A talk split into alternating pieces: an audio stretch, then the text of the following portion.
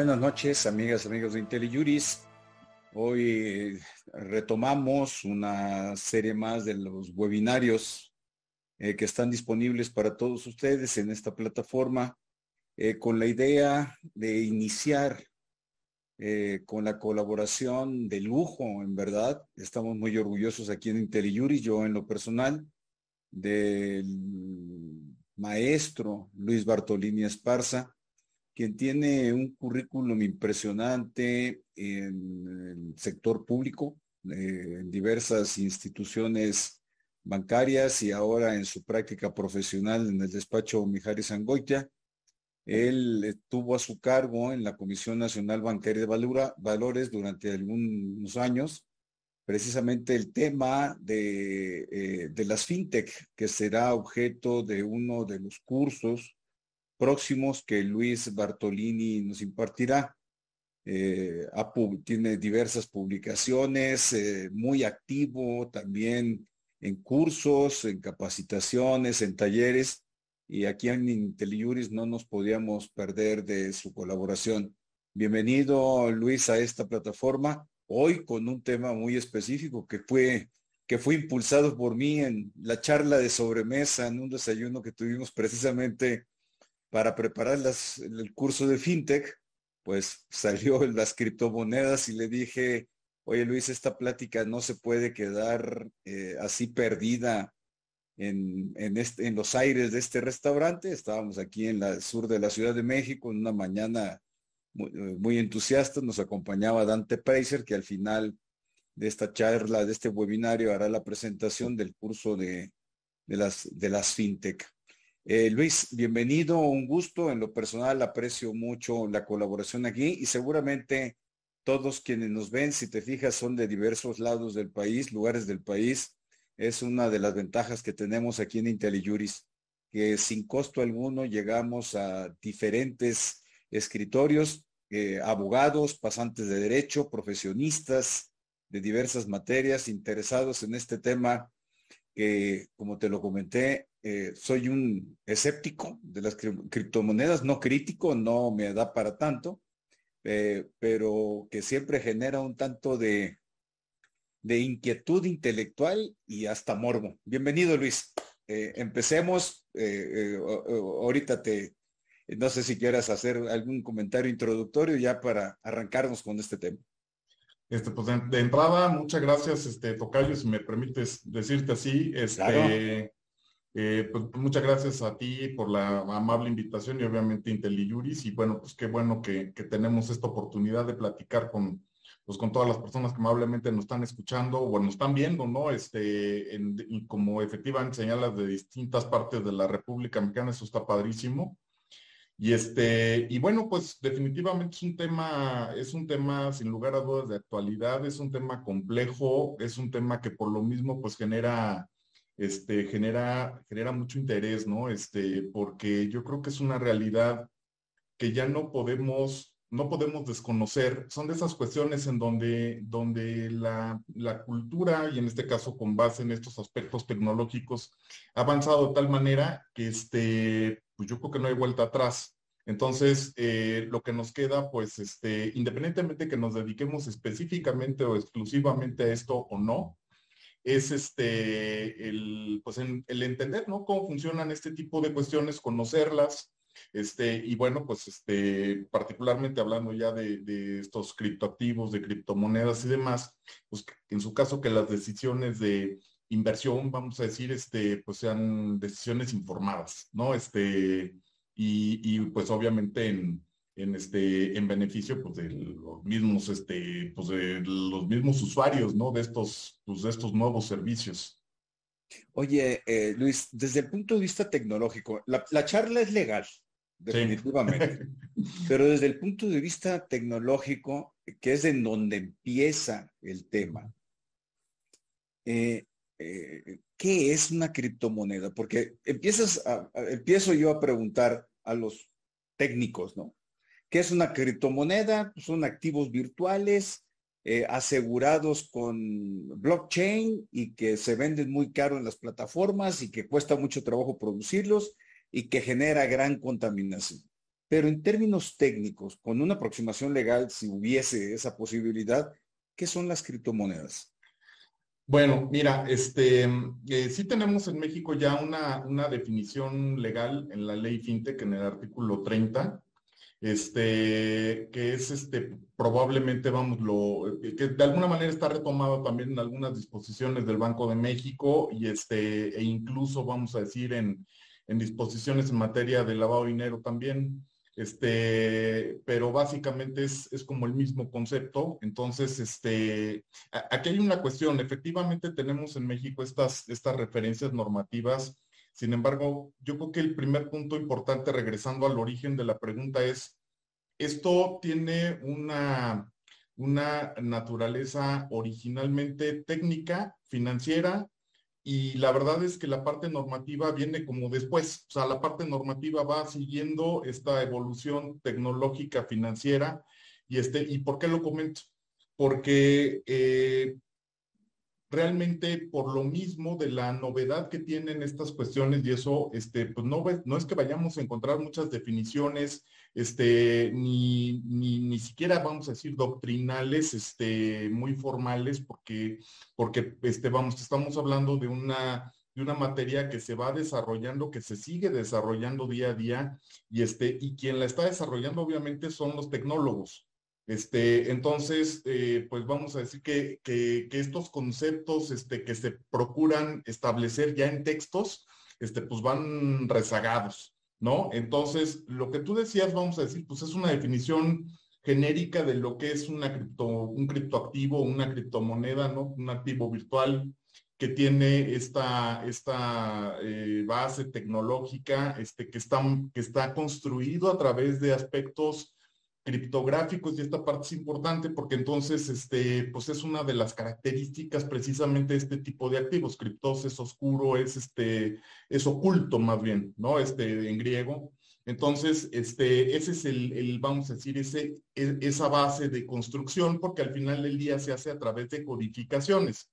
Este y eh, estos estos activos o estos este estos tokens también como se les llama, este, tienen eh, una construcción con base en una tecnología que son estas denominada este, blockchain, que al final del día lo que va a tener de diferencia, una de las diferencias que va a tener, es que existen, o sea, a lo mejor esto sería más fácil en una, en una visión este, como gráfica, pero existen sistemas que son centralizados, existen sistemas que son descentralizados y existen sistemas que se llaman distribuidos. Entonces vamos a pensar, un sistema centralizado es un sistema en donde tienes, eh, vamos a decir, el, propiamente el centro de control y luego tienes los nodos. Y todos estos nodos van a tener una conexión directa con este centro de control y entonces la comunicación va a ser entre estos nodos y este centro de control, vamos a decir. Entonces, siempre la información va a estar a partir de este centro de control. Ahora, cuando estamos hablando de que existe un esquema descentralizado, entonces, ¿qué es lo que va a suceder? Que van a existir varios centros, por eso se llama descentralizado. Y cada uno de estos centros, a su vez, va a tener conexiones con los diferentes nodos, pero entonces cada, o sea, estos nodos van a tener esta comunicación con cada uno de los centros, ¿ok? Y el distribuido es el, que nos va a llevar a, este, eh, a este, vamos a decir, esta eh, tecnología de blockchain, es donde todos los nodos tienen una comunicación este, interrelacionada, vamos a decir, este, entre todos, ¿no? Entonces, con base en esas, pues en esas tecnologías, se desarrollan estos, estos tokens y estos tokens van a tener estas características, entre otras, bueno, pues que van a tener un valor, este, un valor en el mercado y que van a servir probablemente, originalmente la idea es que sirvieran literalmente para pagar, ¿no? La primer este, criptomoneda que, este, que se desarrolla es la que se llama Bitcoin en 2009 y, y, la finalidad original era literalmente que sirviera como una herramienta de pago en aquellos medios en los cuales este, pues, se estaba operando a través precisamente de sistemas virtuales, este, y había a lo mejor ciertas complejidades para hacerlo a través de otras herramientas financieras tradicionales, entiéndase bancos y, sistemas de pagos y demás, ¿no?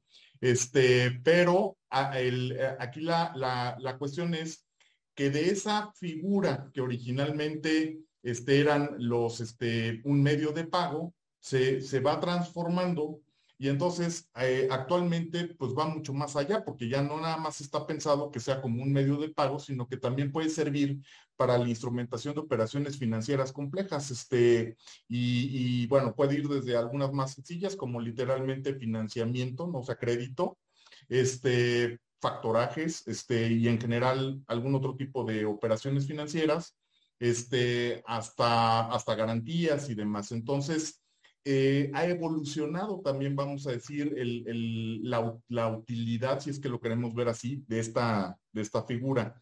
Este, entonces, pues básicamente es eso. Eh. Sí, oye, oye, Tocayo, nada más una cosa. Una, cuando hablas de token, de criptomoneda, pues es un, código encriptado bajo la modalidad blockchain. Digamos que ese es, ese es así de simple para, para efectos tecnológicos hablar a, hablar sobre el tema, ¿correcto? Sí. Sí. Este ahora, hay un mecanismo de producción, de generación de esos tokens. Sí. Activos, criptomonedas.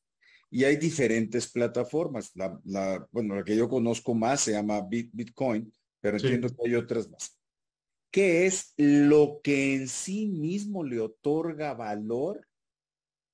Valor un valor X. No quiero decir todavía que tenga valor liberatorio, porque después nos vamos, vamos a entrar al tema legal de si es moneda o no es moneda, en el caso particular de México, o cuál es su experiencia internacional. Pero ¿qué es lo que le asigna valor? Yo todavía recuerdo en tiempos de la prepandemia que un Bitcoin valía 50 dólares y hace poco acabo de leer que andan por alrededor de 20 mil dólares. Una cosa. O sea, no sé si los números son exactos, pero se me hizo muchísimo dinero. Pero también leí hace como mes, mes y medio, una entrevista que le hicieron a Bill Gates. Circuló bastante la entrevista en donde dice que realmente es un engaño, que porque no hay una sustancia material que le dé valor a la criptomoneda. Yo sé que esto es polémico, pero, pero a mí me queda la duda, es decir, si yo compro un token, 20 mil dólares, ¿qué es lo que en realidad estoy comprando? Eh, yo, creo que, yo creo que ese punto es así como fundamental.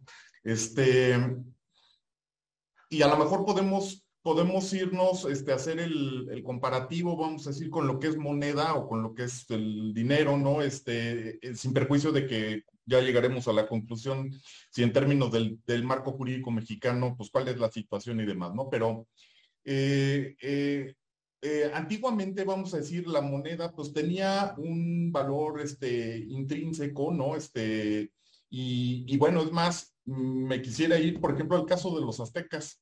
Este, en el caso de los aztecas, ellos utilizaron en determinado momento como moneda el cacao, las, las este, semillas de cacao este, no sé, a veces me imagino este, en, alguna este, de estas construcciones, pues de aquella época, evidentemente, que a lo mejor había alguna habitación con un chorro de cacao ahí y había unos guardias afuera cuidando para que no se fueran a robar el cacao. Ahorita a lo mejor tú podrías dejar un costal de cacao en la banqueta, yo no sé si alguien se lo llevaría, pero al final del día, en ese momento, la sociedad había asignado un valor a esa sustancia o a, esas, a ese grano y entonces eso podía servir este, como, pues, como moneda, ¿no? Este, ahora, mm, posteriormente, bueno, pues este, hubo, eh, eh, vamos a decir, otras, otras este, monedas que básicamente pues estaban precisamente elaboradas con metales preciosos. Entonces, eh, el, el, bien subyacente y el valor intrínseco pues estaba muy claro, eran oro y plata, vamos a pensar.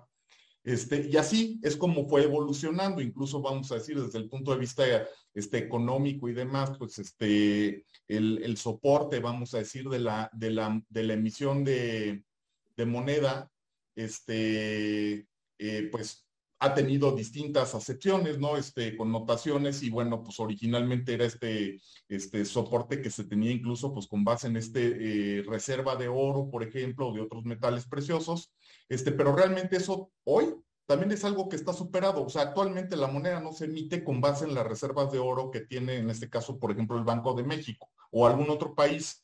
O sea, vamos, es algo que ha evolucionado porque al final del día este soporte de esta moneda pues está en la producción y otros aspectos que tiene cada una de las naciones y demás. Entonces, eso vamos a decir que es el camino que ha seguido este, la moneda, ¿no? Este, que, que, que en este lenguaje le llaman fiat, ¿no? Este, ¿Y qué es lo que pasa con estos criptoactivos o estas criptomonedas? Estas, estas, este, estos tokens eh, literalmente van a tener un valor que se va a determinar precisamente con base en, en, el mercado. O sea, eh, estrictamente es un esquema de oferta-demanda y de alguna manera, este, vamos, es un, es un esquema de especulación de valor. Y con base en eso es que se va, se va actualizando, vamos a decir, el valor de estas, de estas este, criptomonedas, ¿no? De hecho, como tú señalabas ahorita, pues vamos a decir que el valor del Bitcoin anda alrededor de 20 mil, este, de 20 mil dólares, pero también recordemos que a lo mejor hace este, no sé, tal vez este, seis meses, ¿no? Este, tal vez siete meses, por ahí, principios de año, este, el Bitcoin llegó a sesenta y tantos mil dólares. Entonces, eh, podemos ver que hay unas subidas sustanciales, este, impresionantes, vamos a decir, de, revalorización de, esta, de este activo. Este, pero, pero en la misma medida también las caídas pueden ser este, igual de, este, de intensas, vamos a decir, o, más, ¿no? Este, entonces, eh, ¿por qué? Porque al final del día, eh, literalmente su, su, determinación de valor se va a hacer conforme a estos ejercicios de oferta, demanda y de especulación en el mercado. A ver, entonces, realmente los cripto, criptomonedas tienen un valor especulativo, como lo puede tener eh, las acciones en la bolsa de, de valores. Eh, sí, nada más ¿qué, diferencias habría, ¿Qué diferencias habría entre una cosa y otra? Porque a, mí me suena algunas... a mí me suena especulación. Y está bien, cada quien asume su, su, su, nivel de riesgo, su factor de riesgo, su grado de exposición al riesgo, y en un libre mercado, eso no hay ninguna duda. Pero es mercado especulativo completamente. Sí, este, yo, yo sí distinguiría en el caso, por ejemplo, de, la, de las bolsas de valores, porque a lo que voy es, aunque sí hay un porcentaje o un componente, vamos a decir, especulativo en la determinación del valor del, del, del activo que está en el mercado, en este caso bursátil, este, también existe un bien subyacente y también existe un valor este, que puede ser objetivamente cuantificable. O sea, vamos a pensar, si estamos hablando de, de las acciones que representan el capital de determinada empresa, de IntelliJuris, De IntelliJuris, sí.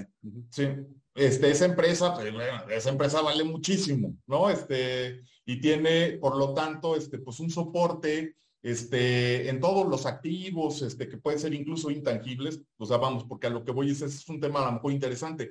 No por ser un activo intangible, necesariamente, pues no tiene valor. Una marca es un activo intangible y sin embargo, pues hay marcas valiosísimas, ¿no? Entonces, este, eh, en el caso de las empresas que cotizan en la bolsa, en los mercados bursátiles, yo creo que sí tienen un elemento, este, un elemento este, objetivo, vamos a decir, de valor, sin perjuicio de que otra parte del componente de este precio en el mercado bursátil sí puede ser especulativo. De hecho, yo creo que es especulativo en una buena medida, pero sí tienen una parte de componente de valor objetivo, mesurable, cuantificable, este, etcétera.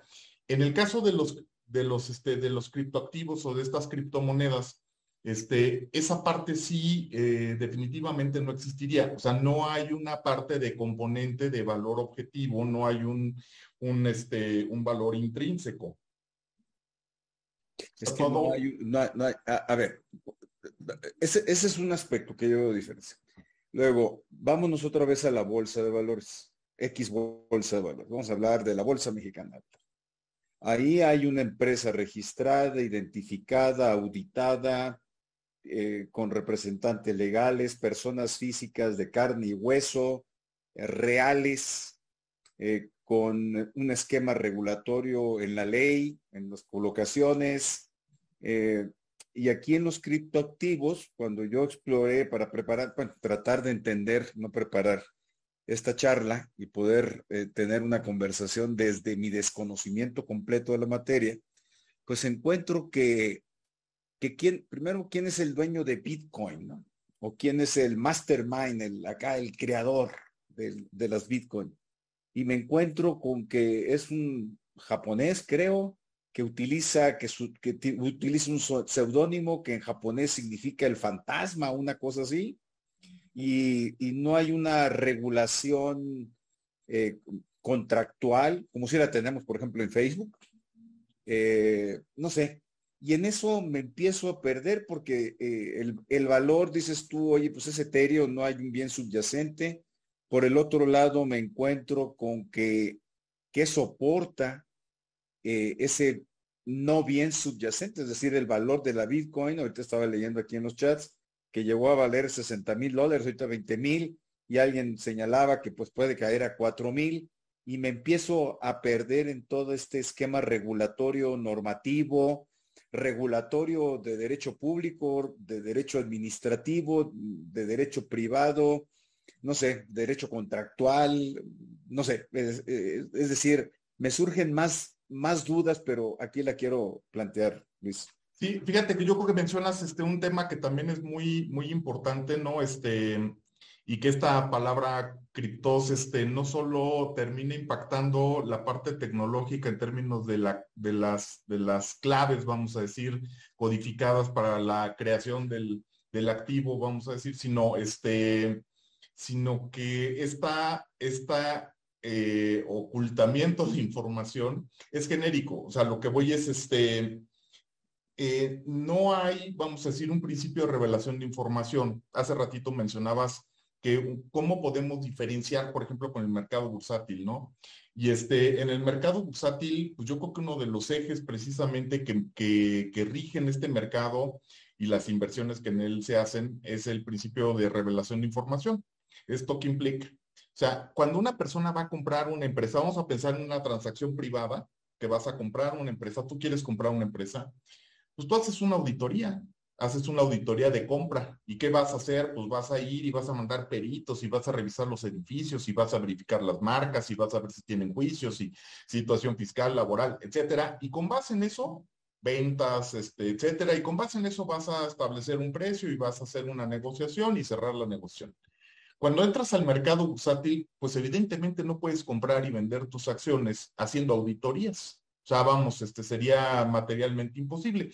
Pero, pero ¿cómo es como el mercado bursátil, eh, vamos a decir, eh, suple o atiende esta necesidad precisamente con la revelación de información? Entonces, si tú decides comprar o vender unas acciones, es por la información que el mismo mercado te está proporcionando. Y esa información es una información que conforme a la regulación, que ahorita mencionaste otro tema muy importante, que es el tema de marco regulatorio, y yo le agregaría autoridad supervisora, o sea, vamos, son como varios elementos, ¿no? es un marco regulatorio, una autoridad supervisora y la posibilidad de sanción que viene en consecuencia de los dos primeros, ¿no? Este, con base en esta estructura, vamos a decir, este, entonces tú razonablemente puedes pensar que la información con la que estás tomando la decisión es una información cierta, correcta y actualizada, completa. O sea, si tú, por ejemplo, dices, oye, voy a comprar acciones de la empresa, este, teléfonos de México o de X empresa, la que tú me digas, lo estás haciendo porque tienes conocimiento de cuáles fueron sus resultados de cierre del año pasado, de cuáles fueron los resultados que tuvo este, en el último trimestre, de quién es el consejo de administración, de una serie de cosas, ¿sí? Este, y con base en eso tomas tu decisión. En, en este tipo de mercados, hablando otra vez regresando al tema de los, este, de los criptoactivos, ¿no? Eh, esa información no es una información que esté disponible este, vamos a decir, no hay, no hay, este, digo, si hay información que corre y mucha, ¿no? Este, hay muchos medios especializados que están todo el tiempo, este, difundiendo, vamos a decir, las actividades y las funciones y las compras y una serie de cuestiones relevantes para el mercado, pero lo que no hay es un esquema sistemático, ordenado, regulado, de revelación de información. Y la otra, que es muy importante, lo que tampoco existe es una autoridad, hasta ahorita, una autoridad supervisora, reguladora y sancionadora que pueda de alguna manera constatar que la información que se está dando al mercado para toma de decisiones, pues sea correcta, sea completa y esté actualizada, ¿no? Entonces, e, e, esa parte, por ejemplo, creo que sí es un, es un aspecto este, pues que diferencia, este, digo, por ejemplo, con, con el mercado bursátil. Fíjate que eh, a propósito de esto de la criptomoneda, ya ves que el día que preparamos el curso de FinTech y que salió esta charla, eh, te comentaba que quienes ya no, hemos padecido estos grandes pérdidas con estos esquemas de especulación, bueno, ¿quiénes? Es una generalización, como yo, que en 1987 nos tocó el crack bursátil y en 2008-2009 un crack inmobiliario de rebote aquí en México, pues sí vemos con escepticismo, o sí veo con escepticismo, este tipo de, de ganancias, utilidades que no tienen, lo que dijo Bill Gates, que no tienen un esquema eh, compartido o, no tienen un sustento que le dé vigor y le dé fuerza. Y en ese desayuno que tuvimos tú y yo, a lo que yo te dije, oye, pues esto me suena el esquema Ponzi, que en Estados Unidos, pues, eh, entre otros lugares ocasionó, y en Europa ocasionó muchas, muchas, eh, eh, muchas pérdidas de, ese tipo, de este tiempo, de este tipo. Y ya estaba desde finales del siglo XIX, y lo leo, así una definición. Un esquema Ponzi es una forma de estafa piramidal, enfatizo estafa, que atrae a los inversores y paga a los inversores anteriores con fondos de inversiones más recientes. El esquema lleva a las víctimas a creer que las ganancias provienen de actividades comerciales legítimas, por ejemplo, venta de productos o inversiones exitosas. Aquí me, suena como actividades eh, comerciales legítimas. Sé que me estoy metiendo terreno pantanoso, pues es que está en esquema eh, blockchain, mm, pues es la parte tecnológica, pero ¿qué le da soporte? Y desconocen que otros inversores son la fuente de los fondos. Un esquema Ponzi puede mantener la ilusión de un negocio sustentable siempre que los nuevos inversores contribuyan con nuevos fondos y siempre que a la mayoría de los inversores pues hagan un cash out, no exijan el reembolso total y sigan creyendo en los activos inexistentes que supuestamente poseen. Lo estoy leyendo tal cual. A mí, Luis Pérez de Hacha, desde mi desconocimiento, y pero con mucho escepticismo, pues no veo una gran diferencia entre los bitcoins y el esquema Ponzi. Pero bueno, tú eres el experto y aquí te la dejo. Gracias. Mira, este, yo creo que, a ver, el, tema obviamente no es, este, no es fácil, ni este, ni está ahorita totalmente definido. Sin embargo, este, también creo que ahorita, eh, vamos, vale la pena ya entrar en la parte de, de regulación y normatividad. ¿Por qué? Si esta plática la estuviéramos teniendo hace ocho meses, o a lo mejor sí, ocho meses, vamos a decir, este, a lo mejor eh, parte de la discusión tendría que ser, ¿se debe regular o no? O sea, a lo mejor tendríamos que empezar por ahí, este, en, ver si efectivamente lo, pertinente es que esté regulado o no. Este, sin embargo, hoy te puedo decir tranquilamente que creo que esa discusión ya no tiene sentido. Este, se va a regular.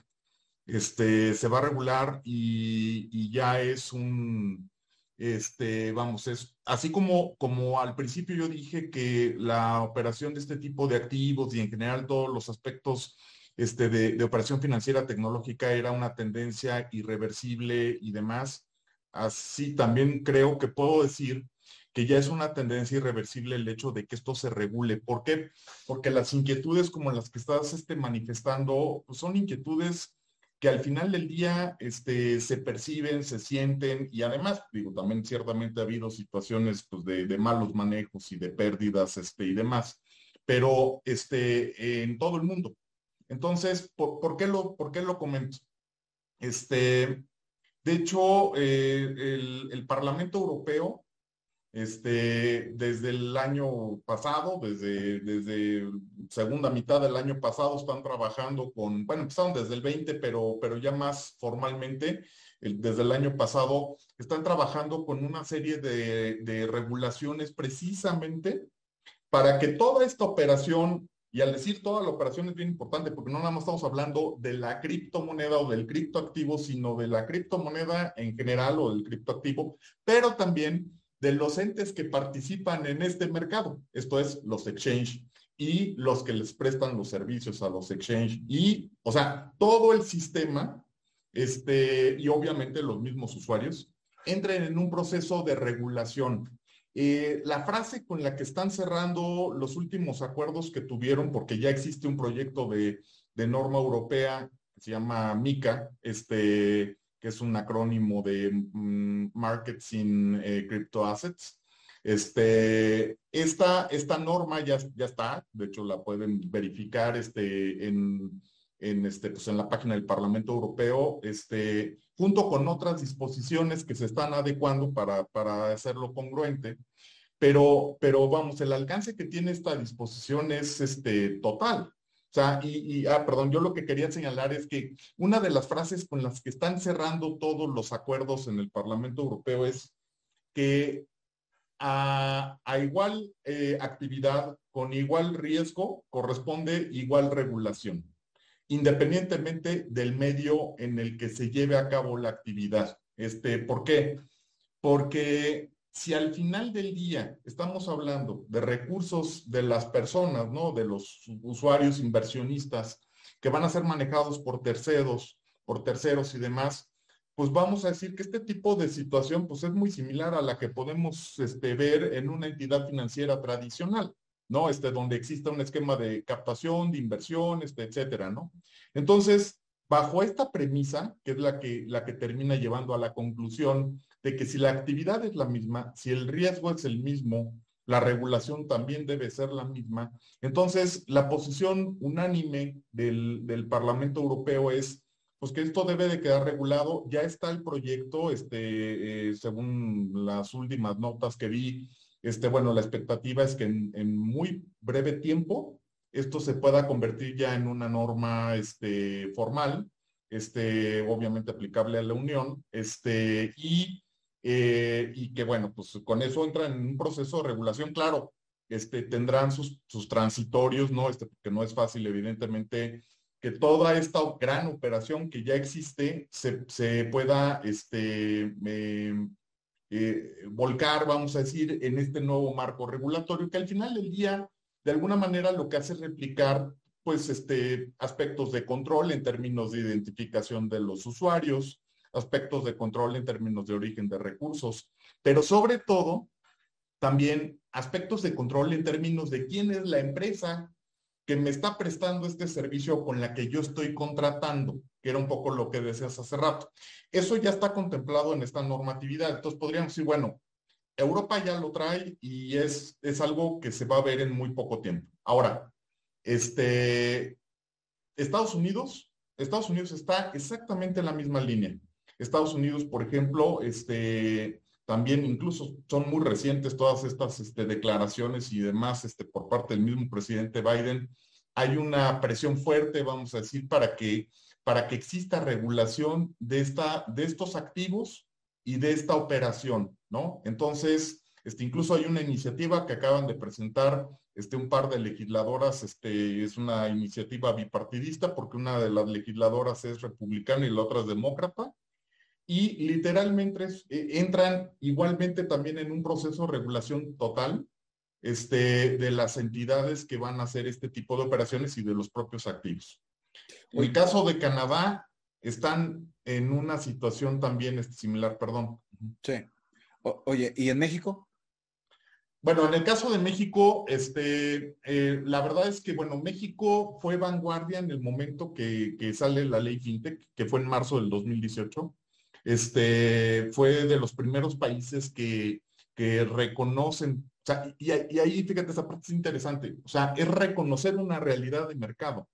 Sea, se reconoce como Estado, en este caso el Estado mexicano, reconoce que, que, que, es una de las realidades de este mercado, del mercado financiero y demás, y de negocios y de transacciones y demás, y eh, la forma en la que responde el Estado mexicano, porque a lo mejor ha habido algunos este, estados que decidieron prohibir, expresamente prohibir, otros estados, la gran mayoría que toleran y entonces no tienen regulación, pero simplemente toleran.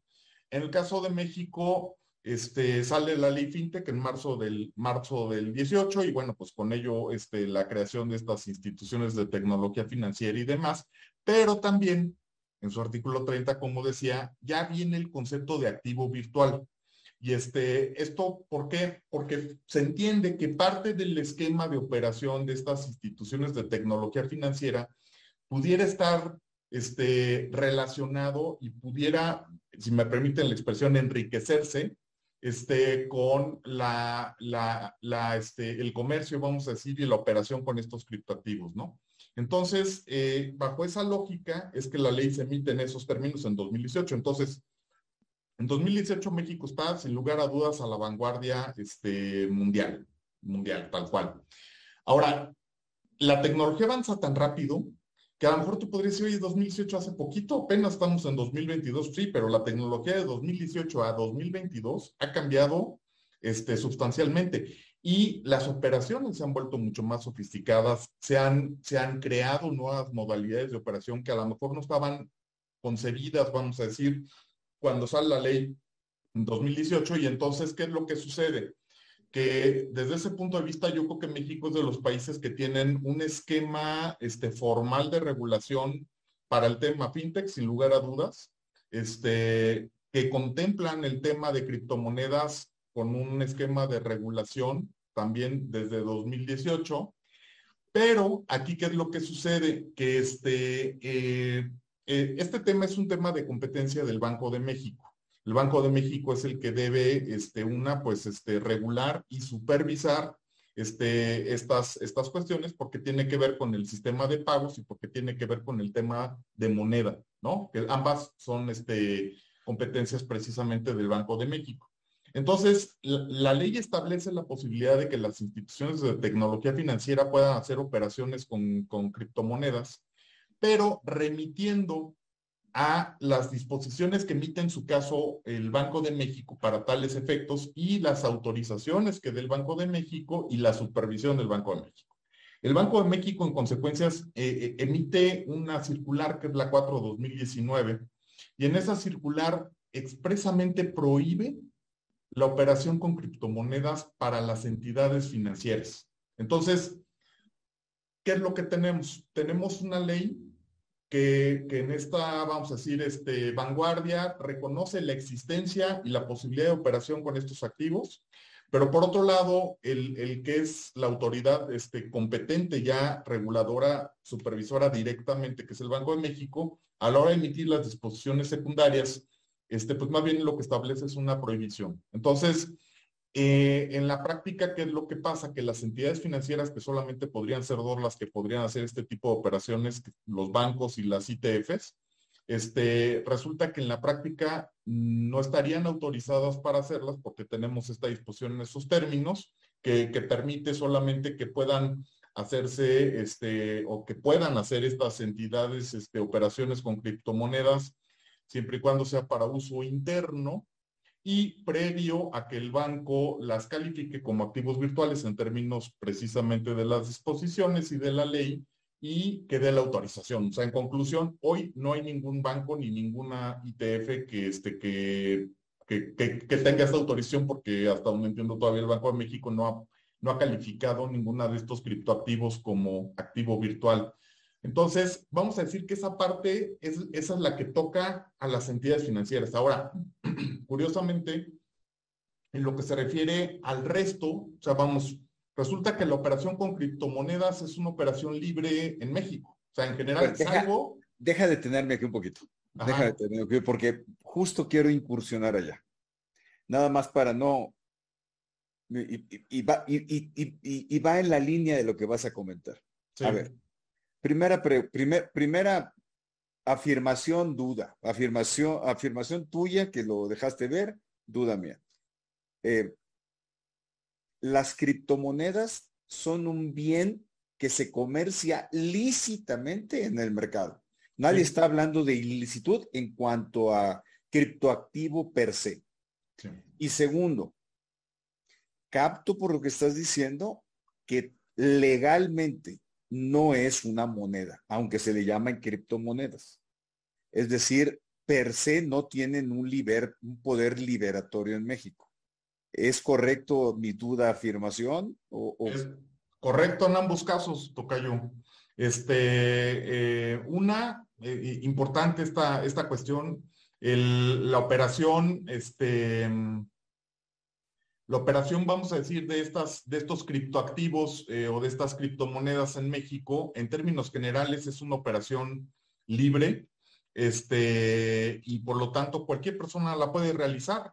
O sea, mm, vamos a pensar, alguien, este, digo, es un ejemplo este, a lo mejor muy burdo, pero este, una taquería podría vender al mismo tiempo tacos y también este, criptoactivos, ¿no? O criptomonedas, este, sin ningún tema. Este, y curiosamente, los que tienen un tema de restricción son las entidades financieras que por ley solamente podrían hacer este tipo de operaciones los bancos y las ITF. Sin embargo, como ya comenté, tienen una restricción. Todos los demás este, pues vamos a decir que es, es una operación este, libre, este, para estos efectos, entonces vamos a entender estos activos que son, pues son, son este, bienes de comercio y por lo tanto este, son libremente este, mercadeables, ¿no? Este, ahora, la México en estas, en estas políticas que adoptó, decidió en su momento que, si bien es cierto, era una operación libre, la iban a catalogar como una operación vulnerable en términos de la ley de, de este antilavado, de tal manera que sí requiere que se dé un registro y que se den ciertos avisos y reportes y demás, más asociado con los temas, este, obviamente PLD, este, y bueno, los compromisos que tiene México con GAFI y demás, ¿no? Entonces, este, bajo esa, bajo esa óptica existe esa, esa, este, ese rubro de, este, de reporte y de supervisión. Sin embargo, no requieren una autorización especial de ninguna, este, pues, de las comisiones, por ejemplo, del banco y demás, ¿no? Este, hasta ahorita vamos a decir que esa es una situación de operación libre, salvo esta cuestión de, de registrarse como actividad vulnerable. Fuera de ello, que, que, que como sabemos, pues bueno, actividades vulnerables eh, la venta de joyas, este, la, venta de obras de arte, este, etcétera. O sea, vamos, hay cualquier cantidad de, de, este, de actividades que pueden ser consideradas como vulnerables en estos términos. Y bueno, pues la de la, comercialización de, de criptoactivos es una de ellas, ¿no? Entonces, e, e, ese es, vamos a decir, que el, el, el marco que actualmente está rigiendo en, en México, este, que, que si lo vemos a nivel global, este, salvo que ahora, este, salvo, eh, vamos, este, con la normatividad que emita el, este, el, Parlamento Europeo, yo creo que va a ser este, otra vez un, referente obligado. Este, eh, yo creo que en Estados Unidos están muy cerca también de generar algo similar y este, como decía también Canadá, este, está en más o menos en los mismos pasos, ya tienen algunas restricciones, lo que pasa es que en Canadá este, resulta que las restricciones operan por provincia, este, entonces no necesariamente este, aplican en toda, este, vamos, en todo el país, ¿no? Este, y, bueno, pues en la medida en que eso se vaya dando, sería probablemente de esperar que, en México tenga que reaccionar y entonces a lo mejor complementar el marco jurídico que actualmente tenemos para avanzar en ese camino, ¿no? Este, probablemente es para donde iría. Oye, eh, a ver, yo, yo llego con 10 criptomonedas o 20 criptomonedas y te digo, te compro tu casa. En realidad, hoy se llama permuta, no es una compraventa, ¿correcto? Sí. Ahora, se celebra la operación ante notario público. Entonces el notario pues ya tiene un tema ahí de, pues no, me está pagando con moneda, pero es permuta, es un bien por otro bien. Correcto. que se tiene que protocolizar. Es una operación vulnerable, entonces el notario la reporta como tal, tanto por la operación en sí misma como porque tiene bitcoins incorporados. De ahí que el bitcoin tiene una circulación o un tráfico legal en México, sin duda.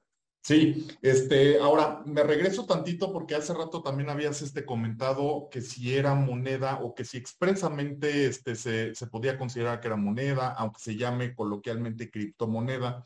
Este, y nada más para, para precisar, este, no, no es moneda, expresamente la ley lo dice, o sea, no es moneda.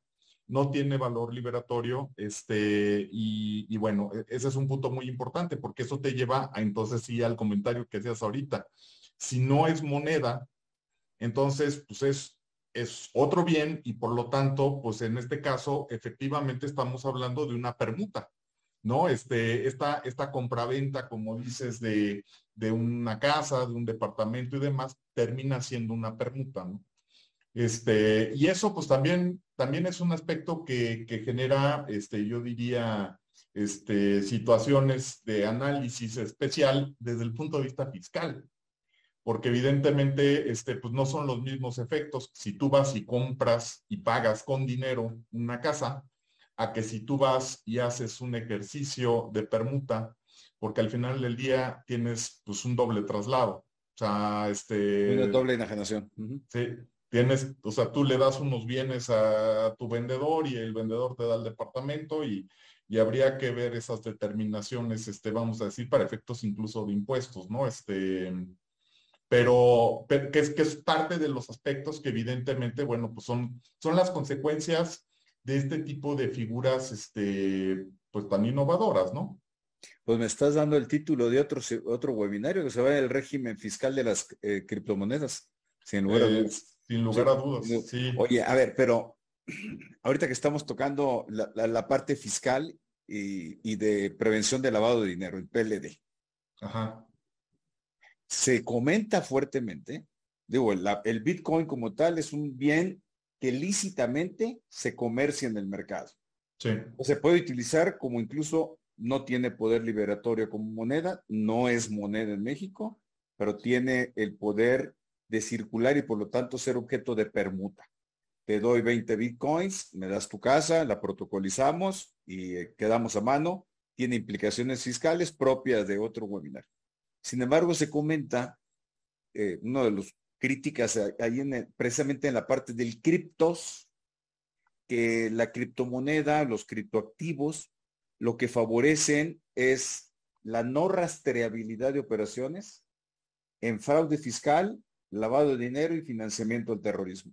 ¿Cómo está la percepción eh, eh, legal, la percepción de las autoridades en estos tres temas claves? Mira, este, mm, yo creo de, lo que he visto, este, y hay, hay bastante información este, mm, eh, documentos serios, este, elaborados por, por, este, pues, por el Banco de Pagos Internacionales, por el Fondo Monetario Internacional.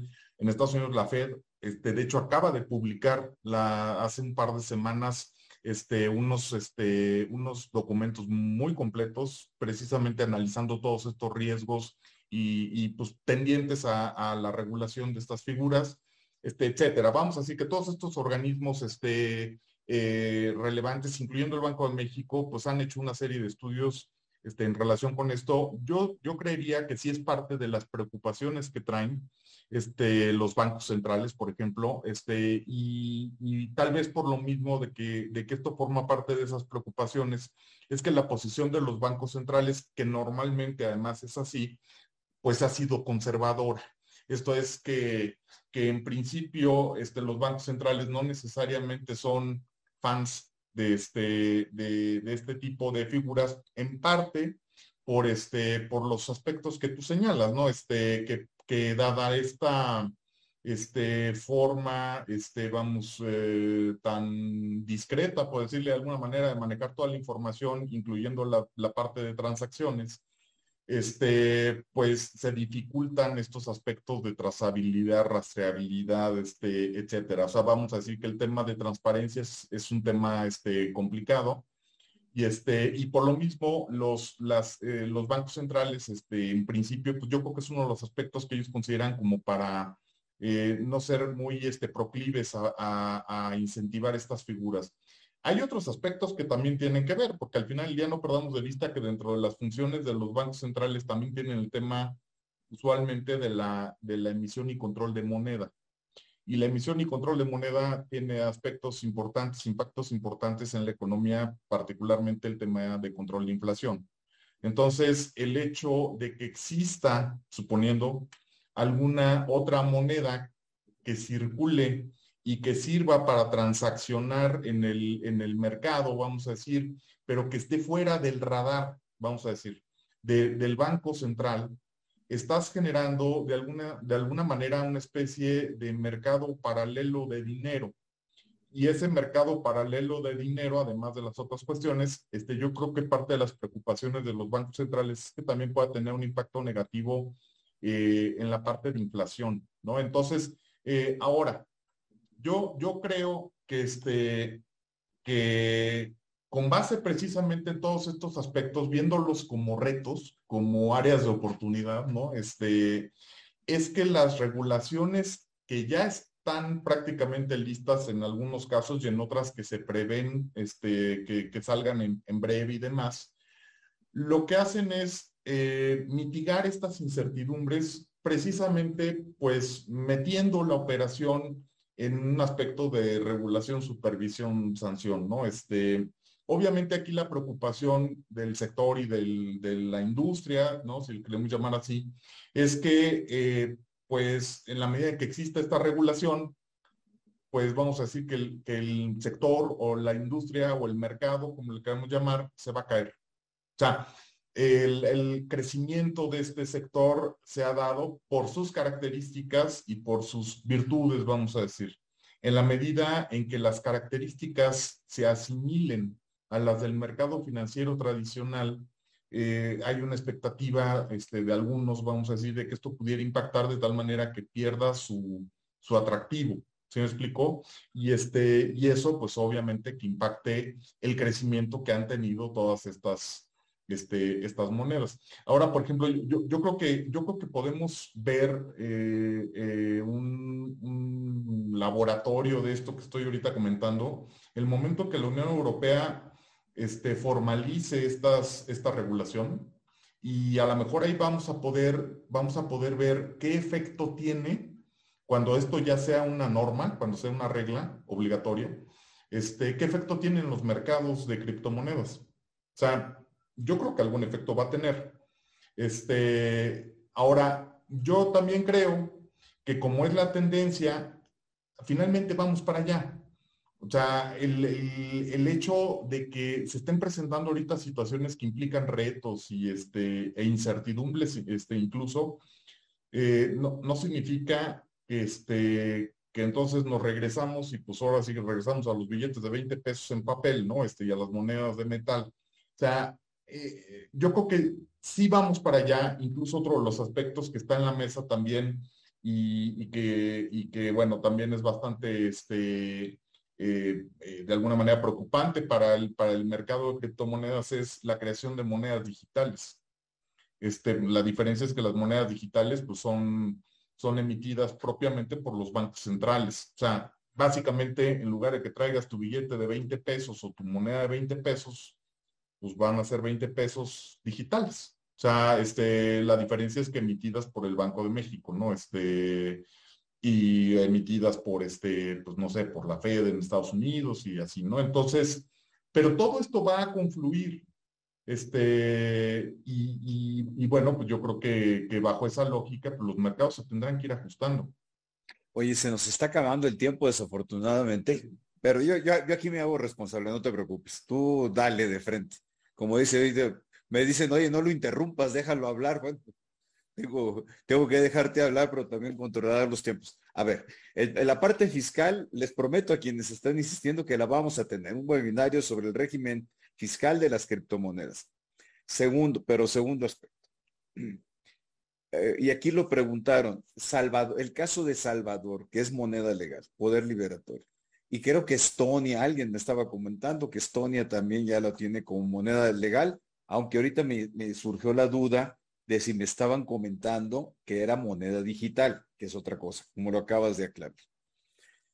La moneda española, perdón, los criptoactivos españoles, al tener poder liberatorio, considerarse, salvadoreños, perdón, considerarse legalmente como moneda, ¿qué repercusiones o implicaciones tienen en el sistema financiero mundial? Es decir, yo, yo, creo que el tema es este, también nos plantea situaciones pues este, diferentes, ¿no? Eh, ellos lo que hacen es que emiten una ley que se llama Ley Bitcoin. Eh, y precisamente en esta ley, su primer artículo, lo, lo, primero que dice es que para todos los efectos se considerará el Bitcoin, ah, ojo, o sea, es ley Bitcoin, o sea, no significa que en El Salvador cualquier criptomoneda este, sea considerada moneda, solamente el Bitcoin. Eso es importante señalar, por eso se llama ley Bitcoin.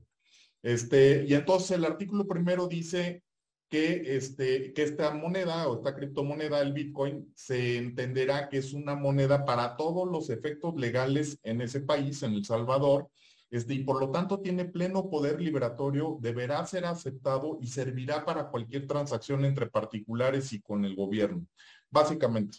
Este, entonces, eh, desde, ese, desde ese punto de vista, ¿qué es lo que va a suceder o qué es lo que sucede? Sucede entonces que El Salvador tiene dos monedas. O sea, por un lado tiene su, su moneda histórica, vamos a decir, tradicional, ¿no? Es el colón. Este, pero por otro lado también adoptó este, jurídicamente el Bitcoin como moneda nacional. Entonces, El Salvador tiene dos monedas, el colón y el Bitcoin. Este, eh, esto evidentemente puede implicar ciertas, este, pues ciertas situaciones este, especiales, porque al final del día, pues evidentemente eh, El Salvador como país, como nación, y los salvadoreños en sus empresas y en sus negociaciones, pues tienen interacción con otras este, empresas y con otras naciones. Y entonces ahí el punto es, eh, eh, las otras empresas y las otras naciones estarían obligadas a reconocer el, el, este, el Bitcoin porque El Salvador lo reconoce como moneda y por lo tanto los demás tendrían que reconocerlo como moneda. Este, y ahí la verdad es que la respuesta va a depender de, de, cada, pues de cada país. En el caso de México tenemos una ley que es la ley monetaria. Este, el artículo octavo de la ley monetaria establece ciertos supuestos específicos para el cumplimiento de obligaciones que se den pactadas en moneda extranjera este, y, bueno, para efectos del, del, pago de estas, de estas obligaciones, ¿no? Este, y aquí el punto es, si para efectos del Salvador el Bitcoin es moneda y lo llevamos a nuestro marco jurídico, vamos a pensar esta ley monetaria, este artículo octavo, suponiendo que caigamos en el supuesto específico estarían, estaríamos obligados, ya entendiéndonos nosotros como país, a, reconocer que entonces sí es moneda. O sea, este, obviamente, digo, es un tema, pues, este, que, que, daría ahí como para darle varias vueltas este, en el análisis, ¿no? Pero este, la posición oficial, ¿no? Del Banco de México, evidentemente, es no este, no, no se aceptaría. ¿Por qué? Porque el mismo artículo tiene al final un parrafito que, que les da chance de, de hacer este, eh, pues vamos a decir, un, un, un, análisis específico y concreto y con base en eso decir, bueno, este, no, no, este, no aplica, ¿no? Pero este, pero vamos, son, son situaciones nuevas este, yo, yo no ubico el tema de Estonia. Este, acabo de leer que en el caso de Dominica están sacando ellos su propio criptomoneda, que eso sí, sí, este, sí lo, lo he visto, pero no necesariamente con esta calidad de moneda jurídicamente hablando, ¿no? Sino como criptoactivo todavía, hasta donde sé. Oye, eh, ahorita están haciendo, Carolina Arellano dice, oye, y, como contadora, oye, ¿cómo va a ser el registro contable en la compra de criptomonedas? Eh, Carolina, eh, aguánteme, usted también. Vamos a hacer el webinario, vamos a incorporar algunos aspectos contables, porque sí, ahorita de bote pronto, pues sí tiene algunas repercusiones importantes todo, toda la normatividad fiscal en esto. Luis, aquí se está anunciando en, el curso que darás en línea, nada más lo estoy preanunciando aquí para que se vea, pero yo quiero seguir con, con la charla que tenemos aquí. Oye, algunas criptomonedas o criptoactivos han quebrado, sobre todo en los últimos meses. Creo que la semana pasada ahí hubo una que implicaba cuatro mil millones de dólares, una cosa así. Pero lo que yo escucho es que, bueno, es que Bitcoin es más segura. Pues, más segura, y me surge la duda, más segura en cuanto a marca, más segura en cuanto en cuanto a qué. Eh, ¿qué, ¿Qué hay sobre, sobre el tema de esas seguridades de las inversiones realizadas? Cuando si estaba en 60 mil dólares hace unas semanas y hoy está en 20 mil, pues quiere decir que alguien se llevó 40 mil en un sistema de balances. Alguien se llevó, hizo un, retiro de 40, de los 60 mil y otro que, que, que, se quedó con un, alguien que perdió 40 mil. Alguien ganó 40 mil y otro se llevó 40 mil, perdió 40 mil. Mm, ¿Qué diferencia entre una plataforma o alguna de las plataformas quebradas con Bitcoin? Mira, este, la verdad es que esto te va a llevar a una respuesta que más bien es tecnológica, este, y voy a tratar de, contestar, pero sin, sin tener este, el conocimiento profundo al respecto. Este, la base de estas, de estas este, criptomonedas y lo que garantiza, vamos a decir, su, su, este, su certidumbre es precisamente esta construcción tecnológica que es este, la, el blockchain. Este, yo creo que, que precisamente estas este, estructuras tecnológicas o estas herramientas tecnológicas, vamos a decir que no dudo de sus eficiencias y sus efectividades. El, punto aquí, ¿cuál termina siendo? El punto es que los operadores de estos esquemas al final del día van a, ofrecer a los usuarios, a los inversionistas y demás, pues la información en cuanto a cómo funcionan este, sus estructuras, cuáles son los sistemas de prueba que tienen, por ejemplo, este, etcétera, ¿no? Toda esa parte es más bien este, técnica y la, y la fortaleza, vamos a decir, en cuanto a la certidumbre, va a estribar en estas herramientas tecnológicas este, sin, sin soslayarlas, sin demeritarlas, ¿no? Que, definitivamente son desarrollos muy importantes. Este, aquí el punto es que estás hablando de una operación financiera en donde intervienen pues, cualquier cantidad de, personas este, eh, eh, en todos los sentidos, tanto como usuarios como, como en este ejercicio precisamente de interacción.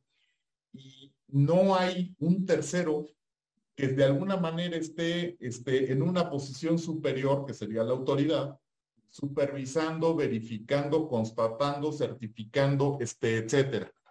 Em, eh, vamos a decir que el Bitcoin, bueno, pues uno es el primero, dos, este, es el, el que tiene pues el mayor valor de mercado actualmente y bueno, creo que lo ha tenido históricamente.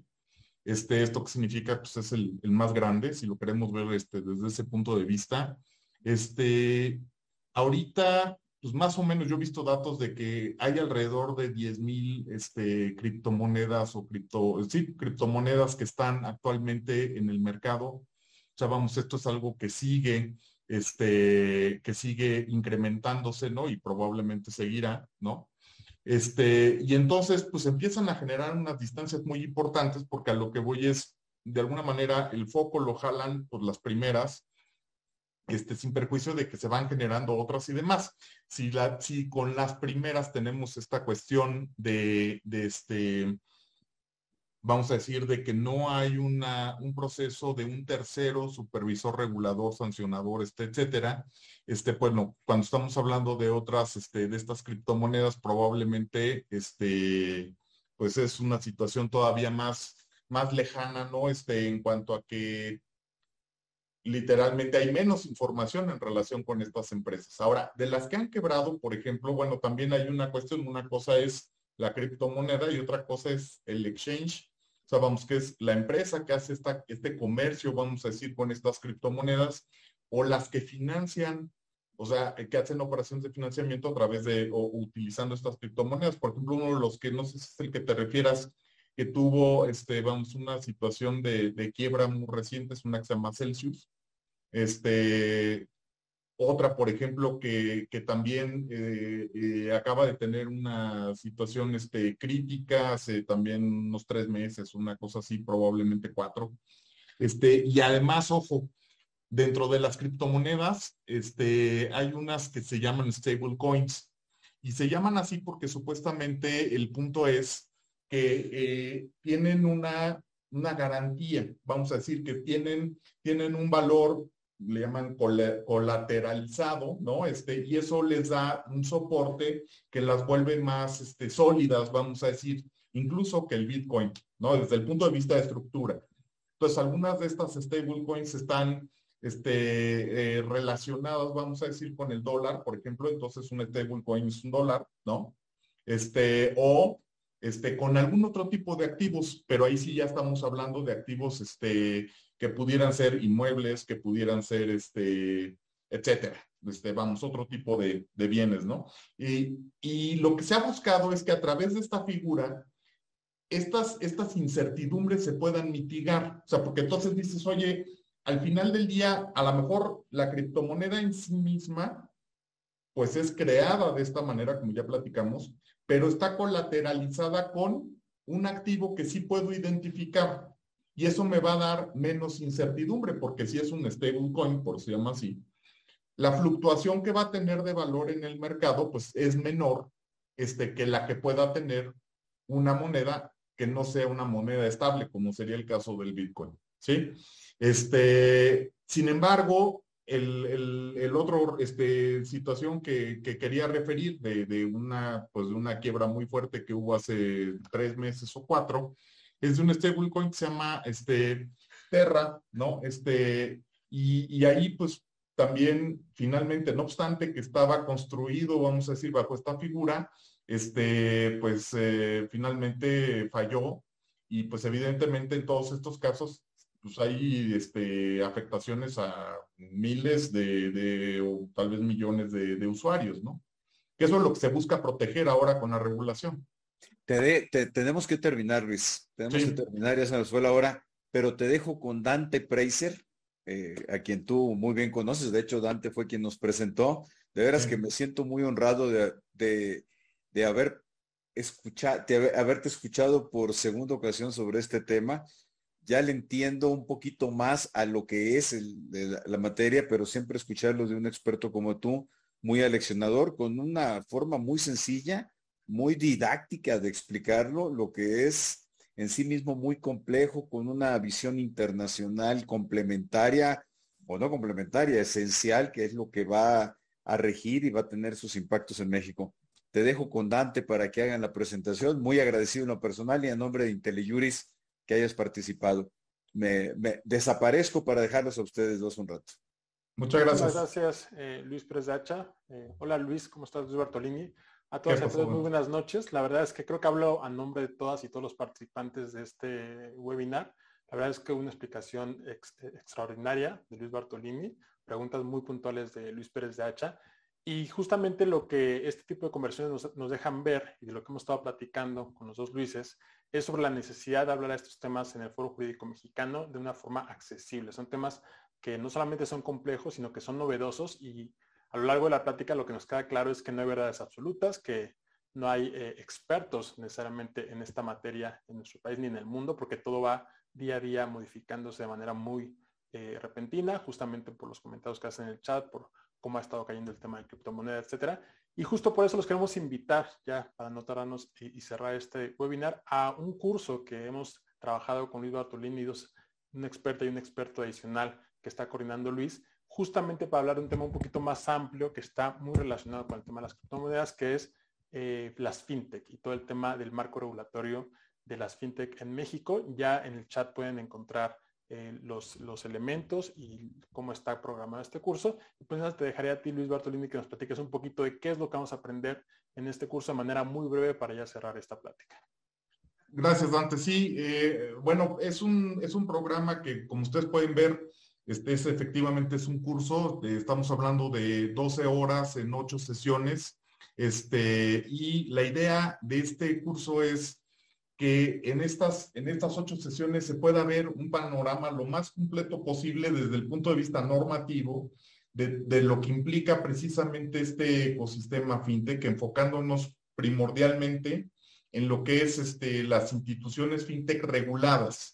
Este, entonces, al principio, vamos a decir que el, primer módulo, eh, eh, pues obviamente sirve de introducción y además es un módulo donde vamos a ir bajando de lo general a lo particular vamos viendo cómo, cómo está integrado este ecosistema hasta llegar propiamente a las ITFs, que son las instituciones de tecnología financiera, que son las que están reguladas en la ley, la que se le conoce como ley FinTech, ¿no? Este, y luego, en los siguientes módulos ya vamos a ir viendo aspectos específicos, ya sea de, las, de estas propias instituciones de tecnología financiera, que son las IPES, las IFCs, incluso el tema de modelos novedosos y demás, este, la relación que tienen con las, con las autoridades financieras, el proceso de autorización, este, hasta llegar al final a, también a, pues un poco a, un, a una plática, vamos a decir, de cierre, en donde podríamos este, comentar este, pues, cuáles son las tendencias, las expectativas, este, los retos, porque, porque como decíamos, nada de esto es algo que esté ni completamente definido, ni que esté agotado para nada. O sea, al revés, todo esto está cambiando literalmente todos los días. Entonces, no obstante que existe un marco muy, ya será cosa los que nos acompañen en este curso, es un marco muy amplio, muy complejo, ¿no? El que ya existe un marco jurídico, este, y la verdad es que se tiene que actualizar. O sea, no obstante que, que, en su momento, como decía hace ratito, este, pues era una ley este, que nos pone en una situación de vanguardia a nivel mundial y demás, y que el complemento en las otras disposiciones, este, pues vamos a decir, es congruente.